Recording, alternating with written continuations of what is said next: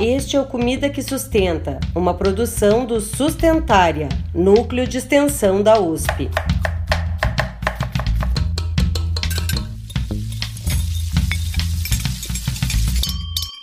Olá, olá! Seja muito bem-vinda e muito bem-vindo à nossa cozinha sustentária. Pode chegar, sente e fique à vontade. Meu nome é Pamela de Cristine e no nosso menu de hoje vamos falar sobre a dupla mais amada do Brasil. É o amor! Mas, de novo, não é de música que eu tô falando, e sim do arroz com feijão. Para o nosso bate-papo, tenho comigo à mesa um time de convidados todo especial, composto pela senhora Suzel Prado, que fala conosco da cidade de São Carlos, em São Paulo, a dona Luci Tavares, liderança da comunidade quilombola Ana Laura, no município de Piracanjuba, em Goiás, a Gabriela Parisi, que é nutricionista e doutoranda pela Faculdade de Medicina da USP e fala de São Paulo, capital. A Adriana Salai, que é historiadora, mestra e doutoranda em História Social pela USP e fala de São Paulo. O Lucas Canales, que é formado em gastronomia, acabou se tornar pai do Francisco e também fala de São Paulo. E mais uma Gabi, a Gabriela Funatsu, que é nutricionista e formada em gastronomia e fala de São Paulo, capital. Essa é a dupla que melhor caracteriza o hábito alimentar dos brasileiros. Preto, vermelho, verde, branco, carioca, fradinho. São tantos os tipos de feijão, cada um preferido em uma região ou mais adequado para uma diferente preparação. E ele vai por cima ou por baixo do arroz? Hum, que polêmica! E as variedades de arroz? Branco, carbonizado, integral, cateto, vermelho, preto. Não sabia que eram tantas opções? Então vem com a gente falar de hábitos alimentares, da importância dessa dupla na nossa alimentação e, claro, na saúde de cada um de nós e do planeta, além de aprender receitas e truques surpreendentes. histórias e memórias. Quantas histórias e memórias os alimentos carregam consigo? Ainda mais quando pensamos nos alimentos tradicionais que são a base da cultura alimentar do nosso país. Por isso, nós gostaríamos de saber das nossas convidadas qual alimento não pode faltar no seu prato e por quê. Essa dupla, arroz com feijão, me acompanha desde muito pequena. Mas o feijão, esse sim, ganha destaque. Meu pai costumava amassar para mim e para minha irmã quando éramos pequenas. Ele amassava bem amassadinho e vinha junto com uma farinha de mandioca, uma farinha de milho, como era costume da nossa casa. Esse carinho dava ao feijão um sabor muito gostoso. Era um sabor de afeto. Hoje, quando cozinho feijão, o aroma se espalha pela casa e eu não aguento. Eu tenho que comer um pouquinho. Sem tempero, sem sal, só ele. E ele é muito saboroso. Só que tem uma coisa: no meu prato, ele vem embaixo do arroz. Isso porque quando o clima está meio friozinho, coloca uma pimentinha dedo de moça ou cumari e aí ele ganha um sabor maravilhoso. Mas quando ele fica meio esquecidinho na geladeira, nada como incrementá-lo para que ele se torne um tutu de feijão. Aí ele ganha alma nova. Ou então vai para o liquidificador e vira uma sopinha de feijão. Com uma folha de louro, ele fica muito gostoso. Meus netos adoram. E por aí vai, e tudo se repete, com feijão e com afeto. Nossa Senhora Suzel, eu compartilho muito esse amor pelo feijão, mas confesso que o meu vai por cima do arroz, hein? Obrigada por esse relato tão lindo. A comida que eu tenho que ter todos os dias é o arroz. Minha relação com arroz assim é, é desde a infância. Que quando eu chupava uma fruta, vinha aquela vontade de comer uma coisa salgada e era sempre o arroz, até porque era o que mais sobrava na panela, o arroz. Então, essa coisa do arroz para mim, mesmo que eu esteja fazendo um macarrão na minha casa, eu tem que ter o arroz ali. É uma, uma coisa assim sagrada, tem que ter todos os dias. Às vezes tô com o estômago meio enjoado, e aí minha mãe já falava: Não, minha filha, então come só um arrozinho purinho, faz um arrozinho assim, come só um arrozinho. A água do arroz, gente, a água do arroz, aquilo é um santo remédio. Ah, então esse amor por um arrozinho não é de agora. Ele realmente é a estrela principal do seu prato. Mas, dona Lucy, conta um pouco mais. Como a senhora definiria a sua relação com o arroz? Minha relação com arroz é uma coisa assim, sabe, muito, muito forte, muito grande. Eu agora já vou fazer 65 anos. É o que me acompanhou a vida inteira. E os meus filhos também, sempre ali uma papinha de arroz com chuchu, arroz todos os dias. Às vezes o feijão não tem ele todo dia, não me preocupo muito com feijão, mas o arroz é indispensável. Ou é o arroz com verdura, o arroz com carne o arroz com piqui. O arroz você mistura tudo com ele. A sobra do arroz, gente, você faz mil coisas com a sobra de arroz, né? Rocambole de arroz, a gente faz mil coisas. O arroz é tudo para mim, é o que eu não posso ficar sem, é o arroz. Com certeza, dona Lucy. O arroz é um alimento muito versátil e pode ser utilizado em diferentes preparações. Foi um prazer conhecer um pouco do papel tão importante que ele exerceu e continua exercendo na vida da senhora. Obrigada por compartilhar conosco essa história tão rica. Porque alguém disse, disse-me disse.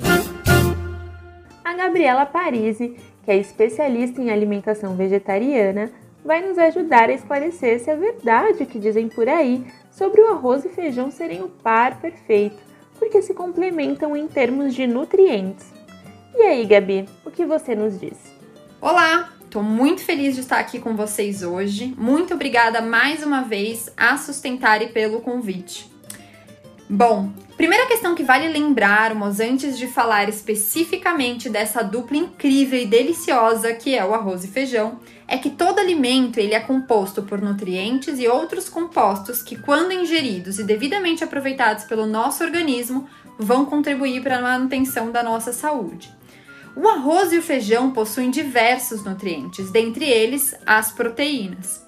Pois é, você sabia que não encontramos proteínas apenas no reino animal, como em carnes, ovos e lácteos? O reino vegetal é repleto de alimentos que contêm esse nutriente, como por exemplo as leguminosas, feijões, lentilha, grão de bico, ervilha, as sementes e as castanhas, os cereais integrais como o arroz, o trigo e o milho.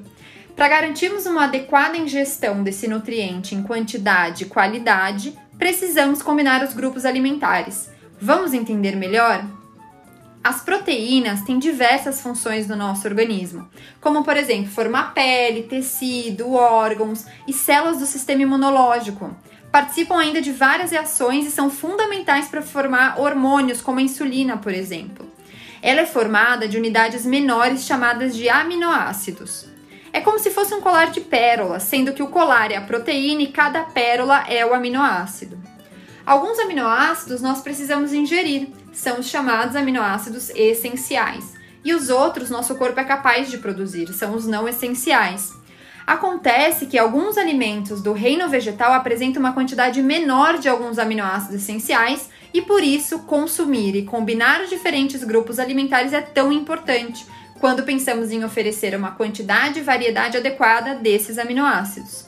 Por exemplo, você já deve ter lido por aí a combinação de um cereal, como o arroz, com uma leguminosa, como feijão, por exemplo, fornece uma proteína tão completa em relação à quantidade de seus aminoácidos quanto a proteína da carne, dos lácteos ou dos ovos.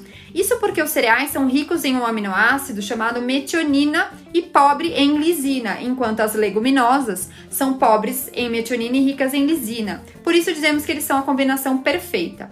O ideal é tentar consumir duas porções de cereais para uma de leguminosa, por exemplo, três colheres de sopa de arroz integral para uma e meia de feijão carioca. Lembrando que ainda esses alimentos também são fontes de fibras, compostos bioativos antioxidantes, vitaminas do complexo B e ferro, no caso das leguminosas. Vai aí uma dica final. Tente variar o consumo dentro dos grupos dos cereais a leguminosas. Em uma semana, invista no arroz integral, na outra, no arroz cateto, vermelho, no milho. Quantas leguminosas, temos diversos tipos de feijão. feijão preto, branco, rajado, vermelho, fradinho e ainda lentilha, grão de bico e ervilha. Vamos variar. O importante então é variar, incluir no dia a dia e não deixar essa dupla de fora.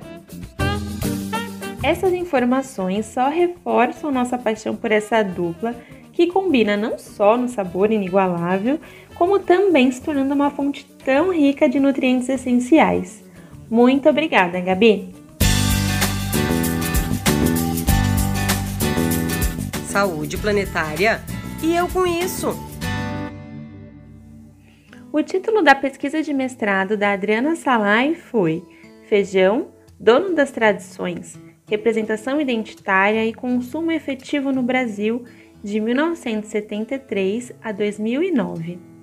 E ela vai nos contar um pouco mais sobre essa linda pesquisa, detalhando aspectos do padrão alimentar no Brasil dos últimos 50 anos, além de algumas questões que estamos vendo e vivenciando atualmente. A palavra é sua, Adriana. Olá, é um imenso prazer estar falando com vocês hoje nesse episódio sobre arroz feijão e eu pensei em falar um pouquinho sobre a trajetória da minha pesquisa de mestrado, que queria responder a seguinte pergunta: a gente fala que é brasileiro e quando a gente vai falar sobre nossos hábitos alimentares, nós comemos arroz feijão. Ou seja, se a gente está lá fora, em algum outro país, e alguém pergunta o que, que o brasileiro come, facilmente você vai responder arroz feijão. Mas será que de fato a gente está comendo arroz e feijão? Qual que é a diferença entre um discurso sobre a identidade brasileira, né, da culinária brasileira, e as práticas efetivas da alimentação no cotidiano? E para isso, eu fui analisar a mudança nos hábitos alimentares no que agora já completou, últimos 50 anos, né? Na época eram os últimos 40 anos. E fui entender quais eram as, as mudanças que fizeram com que a gente é, diminuísse drasticamente o consumo de arroz e feijão durante esse tempo. Obviamente, uma boa parte dos brasileiros continua comendo arroz e feijão, mas a gente nota uma diminuição em mais de 50% desde a década de 70 no consumo desses itens. E há também diferenças importantes regionais. É, se a gente for olhar para o consumo de feijão especificamente, é muito diferente a quantidade de feijão que uma pessoa no Rio Grande do Sul come do que alguém num estado como o Ceará. Além disso, a gente precisa considerar uma grande diferença entre as classes sociais.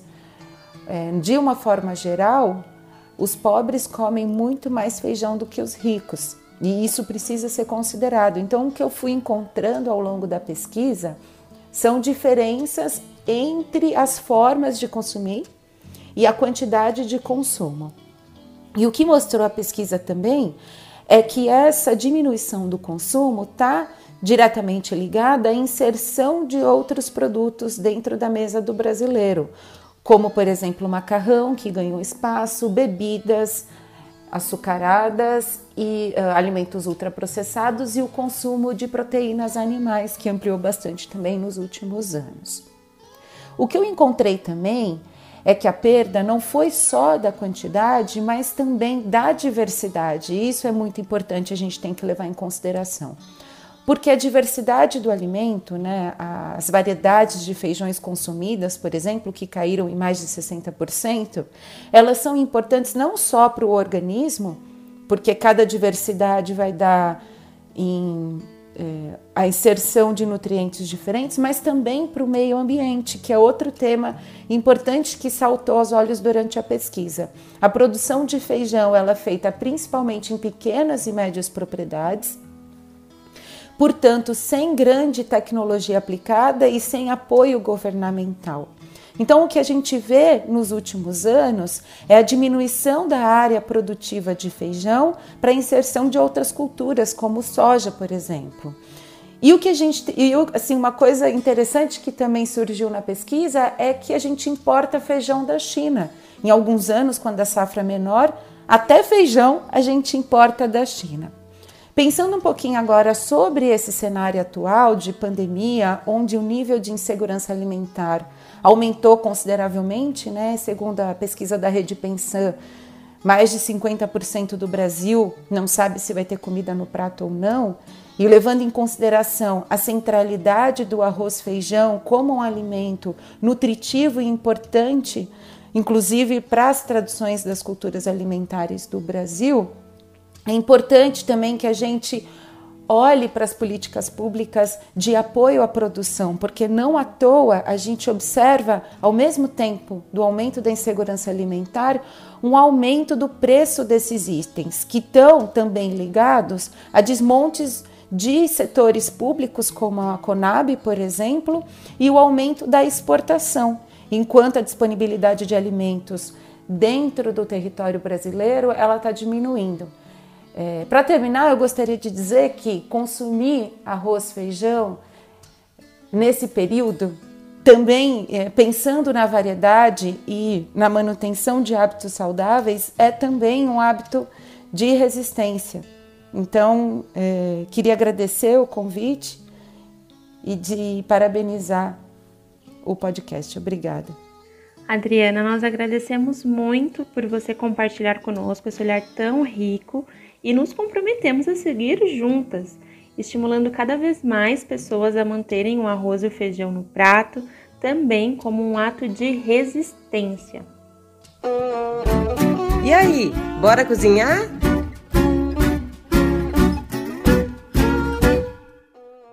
O Lucas é chefe de cozinha pelo programa Alimentação Consciente Brasil, que ajuda a promover o aumento do consumo de alimentos de origem vegetal em escolas municipais restaurantes populares e outras instituições públicas que servem refeições em larga escala, tornando-as mais saudáveis e sustentáveis.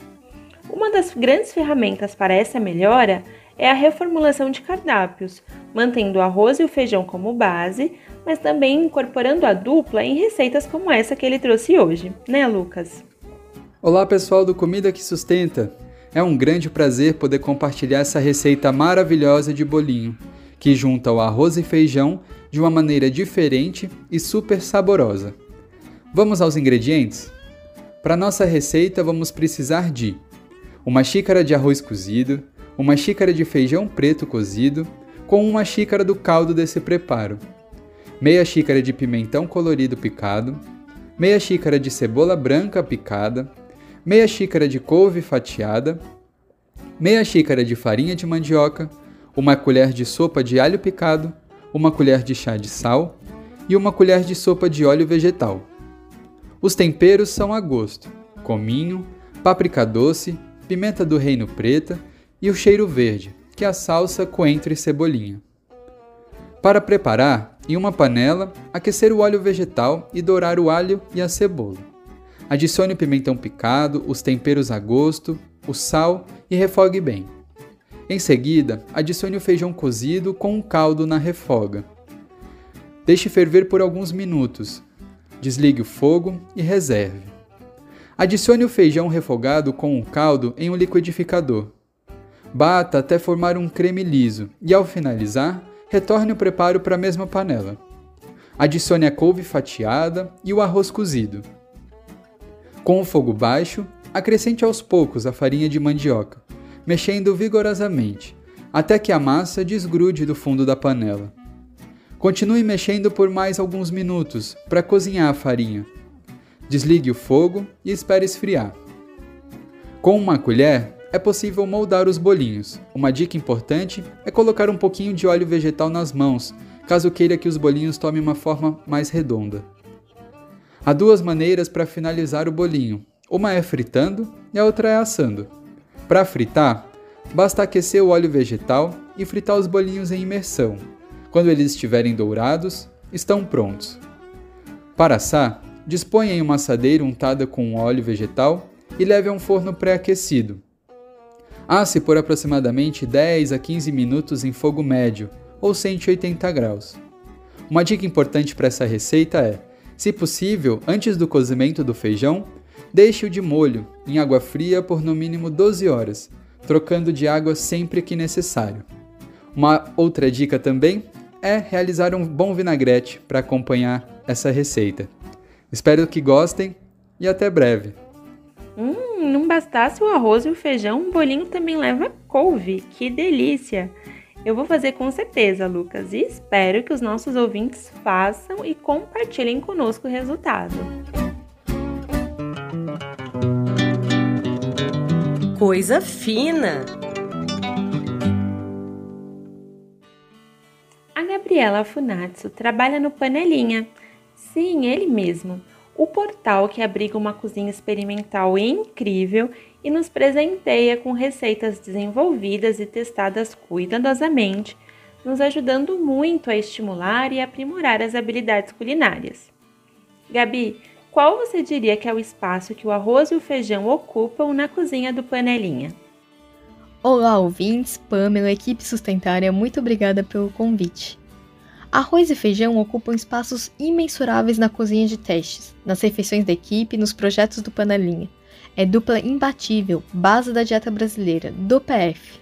E não só o arroz e feijão pensando como o arroz branco, o feijão carioca ou preto, que são os mais usuais, mas as variedades como o arroz integral, cateto, feijão branco, fradinho.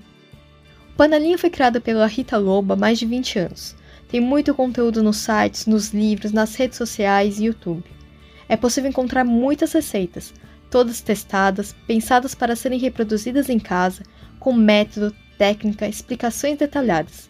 Além de posts, guia de como cozinhar arroz e feijão. Tem muita informação. Tudo para incentivar as pessoas a cozinharem, a ganharem autonomia na cozinha, a seguirem um padrão alimentar brasileiro. Por isso damos importância a essa dupla arroz e feijão.